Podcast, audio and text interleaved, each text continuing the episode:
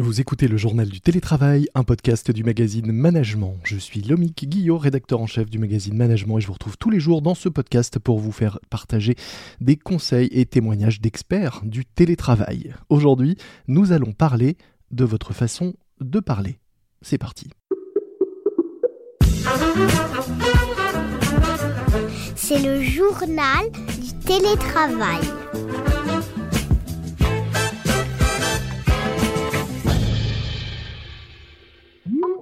Vous êtes seul dans votre salon face à votre écran et vous guettez l'horloge car dans 5 minutes vous devez prendre la parole devant toute l'entreprise dans le cadre d'une présentation de la stratégie et des résultats en visioconférence. Alors déjà en temps normal face à une salle pleine, vous n'êtes pas toujours très à l'aise, mais là à distance, face à la webcam, c'est pire que tout. Vous avez la bouche sèche, le trac et vous êtes persuadé que vous allez oublier la moitié de votre texte eh bien, vous avez bien fait de venir nous écouter car justement, nous allons aujourd'hui vous aider à gagner en aisance à l'oral grâce au conseil de Charlie Clark que j'ai le plaisir de recevoir dans ce nouvel épisode du Journal du télétravail, le podcast de management. Bonjour Charlie. Bonjour Lomig, super description, euh, c'est tout à fait ça, vous avez tout compris. Alors vous, vous êtes euh, journaliste, animateur, spécialiste de la prise de parole et fondateur surtout du cabinet euh, Wistcom qui accompagne les entreprises et leurs dirigeants dans le cadre de leur prise de parole publique. De votre côté, donc tout va bien, pas de trac avant de venir nous parler ce matin. Pas de trac, mais quand même une, une concentration, la prise de parole, que ce soit en visio ou en vrai, ça demande des outils et donc ça demande des efforts, il faut être concentré. Alors effectivement, première euh, question pour compléter mon introduction, est-ce que prendre la parole en visio et prendre la parole en public, c'est la même chose euh, ou pas? Honnêtement, je dirais que oui. Ce qui va évidemment euh, changer, c'est que entre vous et celui qui va recevoir votre message, qui peuvent être plusieurs personnes d'ailleurs, il y a effectivement cet écran qui est là, il y a cette caméra, et ça va modifier la façon dont on va utiliser certains des outils. Mais au final, c'est toujours une prise de parole en trois dimensions. Il y a des choses qui se voient, mhm. c'est l'image visuelle. Il y a des choses qui s'entendent, c'est votre voix, c'est votre ton, c'est vos silences. Et puis il y a des choses qui se comprennent, c'est les mots que vous allez prononcer, c'est l'histoire que vous allez raconter.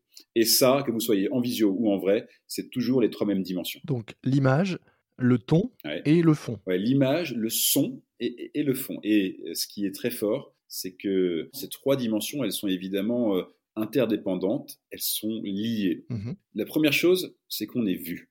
Et ça, euh, c'est le cas de façon encore plus évidente en visio. Quand vous allez vous connecter, il y a d'abord ce moment où, paf, il y a votre image qui apparaît à l'écran. Et déjà là, on va penser des choses sur vous, en fonction de ce qu'on voit, en fonction du décor, en fonction de votre sourire, de vos gestes, etc. Mmh Ensuite, bien souvent, on prononce des mots qui servent pas à grand chose. Bonjour Charlie, bonjour Lomix, ça va? Vous voulez un café, un thé? J'espère que vous êtes bien connecté. Ah super, le décor derrière, ça sert à rien. On fait tout ça. On appelle ça du small talk. Vous voyez mhm. un peu le truc. Hein Et ça a un intérêt, c'est que on fait entendre sa voix. Et en fonction de cette voix, l'image que les gens ont de vous, elle va un peu se moduler, etc.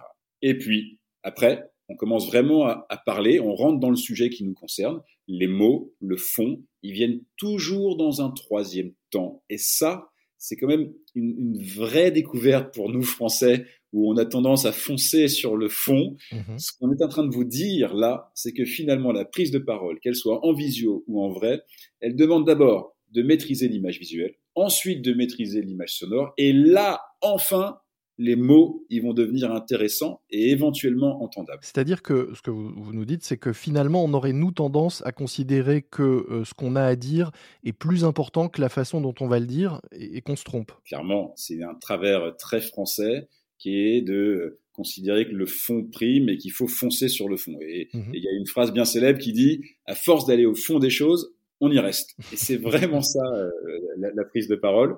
Si vous foncez sur le fond, vous ne prenez pas en considération le schéma de la communication et vous courez le risque que finalement rien ne se passe. Il mhm. ne faut pas euh, dissocier le fond de la forme, il faut que les deux travaillent ensemble, mais il faut surtout pas négliger la forme. Alors on peut avoir euh, parfois des choses facile à dire et parfois des choses un peu plus compliquées à annoncer, surtout dans le cadre d'une communication d'entreprise.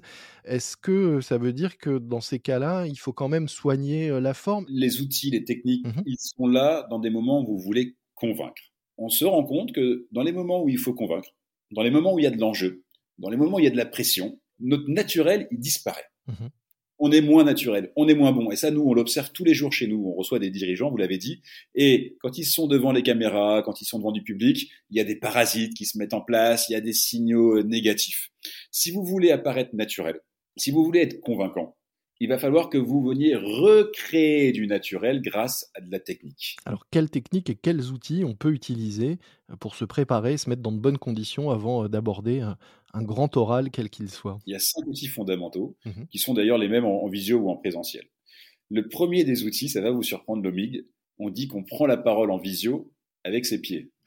Et ça vous surprend parce que, évidemment, c'est le seul truc qu'on ne voit pas. les, pieds, on les voit pas, c'est peinard, on peut être tranquillement pieds nus dans son salon, on les voit pas. Et pourtant, ils ont une importance, ces pieds, parce qu'ils vont conditionner tout le reste. Si vos pieds sont pas solidement accrochés au sol, mmh eh ben, vous pourrez pas être convaincant. C'est ce qu'on appelle chez nous la prise terre. Dans une cuisine, vous avez des fours, des frigos, des grosses machines. Elles demandent beaucoup d'énergie, elles sont branchées sur une prise terre. Sinon, la maison disjoncte. Exactement pareil quand vous êtes en visio.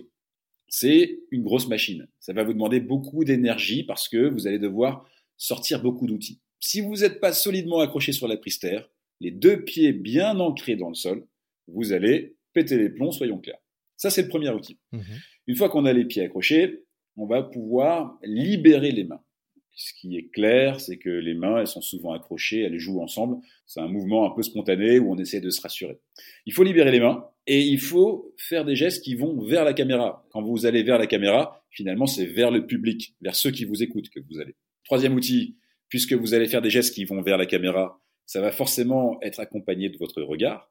Quatrième outil, le silence. Surtout en visio. Le silence, il va donner du confort à ceux qui sont en face. Si vous ne faites pas de silence, vous courez le risque qu'on vous comprenne moins bien. Un silence risque pas de passer pour un bug? On a l'impression que quand on fait un silence, c'est parce que d'un coup on a perdu ses mots. Non, non, ça c'est un blanc. Mais un silence, il porte une information, il est soutenu par ce geste là, que je vous ai demandé de faire vers la caméra, et puis surtout, il est soutenu par le cinquième outil, c'est le sourire.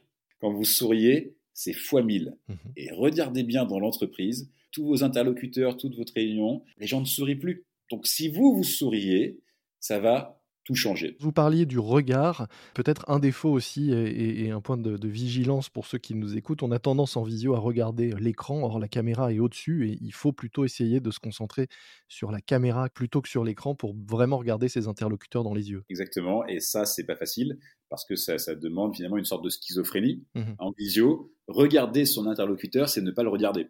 Si vous regardez l'écran, votre regard il est fuyant. Donc là, petit conseil, euh, truc et astuce simple, vous prenez un post-it, jaune, rouge, vert, toutes les couleurs, et vous le posez, vous le collez à côté de la caméra.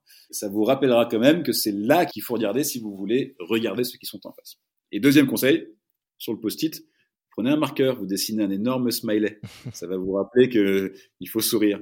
Et puis troisième conseil, vous prenez une pile de livres et vous la mettez sous votre ordinateur pour le surélever, pour que, en réalité, la caméra, elle soit à hauteur des yeux. Mhm. En visio, si vous voulez créer une vraie relation humaine, il faut que vous considériez la caméra et l'ordinateur comme une vraie personne.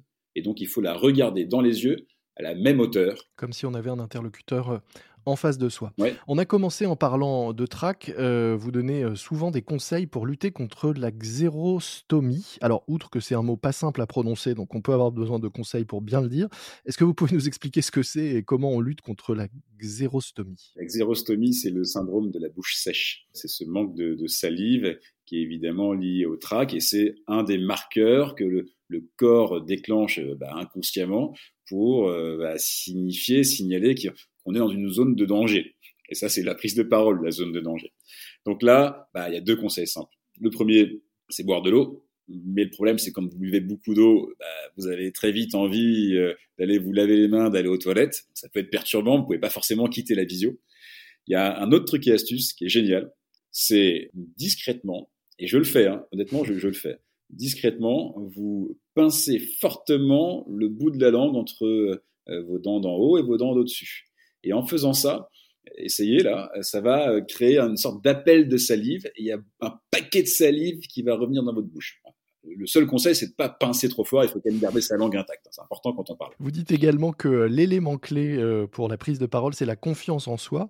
Euh, malgré tout, ça s'acquiert pas comme ça. Est-ce que euh, un bon moyen d'avoir confiance avant une prise de parole importante, c'est de la répéter? Ouais, travailler, travailler, travailler. Le, le stress, l'angoisse, il est lié à une situation qu'on ne maîtrise pas et à une peur de l'inconnu. Et surtout, il est lié à euh, une pensée que nous avons tous que lorsqu'on sera en vrai sur scène ou en visio, la personne en face va me poser la seule question à laquelle je ne sais pas répondre. Et le stress, il vient de là. Et donc, euh, d'abord, un, il faut travailler. Il faut essayer de border les choses, faire en sorte qu'il y ait le moins d'imprévus possible. Et puis, il y a des techniques. Nous, on propose aussi aux dirigeants qu'on accompagne, qui sont des techniques notamment empruntées à la sophrologie pour visualiser les choses de façon positive. Mhm. On voit les choses de façon négative, on envisage le pire. Si tout simplement on travaille sur son cerveau pour envisager le meilleur, eh ben, il y a une confiance en soi et il y a un trac qui va, qui va disparaître. On parlait du rapport entre le fond et, la forme. Sur le fond, est-ce qu'avant une prise de parole importante, il faut écrire ce qu'on va dire et l'apprendre ou est-ce qu'il faut simplement avoir une trame et broder autour? On ne peut pas lire. Nous, l'oral, il faut faire de l'oral. Et par définition, l'oral, c'est parler. Mmh et bien sûr, ce qu'on observe, c'est que la plupart des dirigeants, la plupart des collaborateurs dans l'entreprise, quand ils font de l'oral, qu'est-ce qu'ils font? Ils refont de l'écrit. Ils ont des phrases qui sont celles de l'écrit, ils utilisent des points comme à l'écrit, ils ont une intonation qui est celle de l'écrit, et ça, ça ne peut pas être captivant. Donc, il faut faire de l'oralité, et si vous voulez faire de l'oralité, vous ne pouvez pas lire. Mmh Alors oui, il faut avoir tout bordé, mais au final, quand vous serez en prise de parole, vous ne pourrez pas lire. Il va falloir utiliser des fiches avec quelques mots-clés qui vont euh, déclencher une oralité, une, histoire et surtout un ton qui, soit parlé. Merci beaucoup euh, Charlie Clark. Je rappelle que vous êtes spécialiste de la prise de parole et fondateur du cabinet Wistcom qui accompagne les entreprises et leurs dirigeants dans le cadre de leur prise de parole publique. Pour ceux qui voudraient en savoir plus, découvrir euh, l'ensemble des outils et des techniques euh, dont vous nous avez rapidement parlé aujourd'hui, eh bien nous mettrons dans les notes de cet épisode un lien vers la présentation du cabinet Wistcom. Merci beaucoup. Merci Lomig, à très vite. C'est la fin de cet épisode du JT, le journal du télétravail. Si vous souhaitez découvrir d'autres conseils en management inspirés d'experts en storytelling, je vous invite à aller écouter Manageflix. C'est un podcast animé par la coach Yael Gabizon et qui vous raconte comment les héros de séries télé peuvent devenir des leaders inspirants et peuvent vous donner des idées pour améliorer votre management. Manageflix à écouter sur l'ensemble des plateformes d'écoute. Moi je vous dis à très vite, d'ici là soyez prudents, respectez les consignes, les gestes barrières et le couvre-feu. Portez-vous bien et bon télétravail à tous. C'est le journal du télétravail.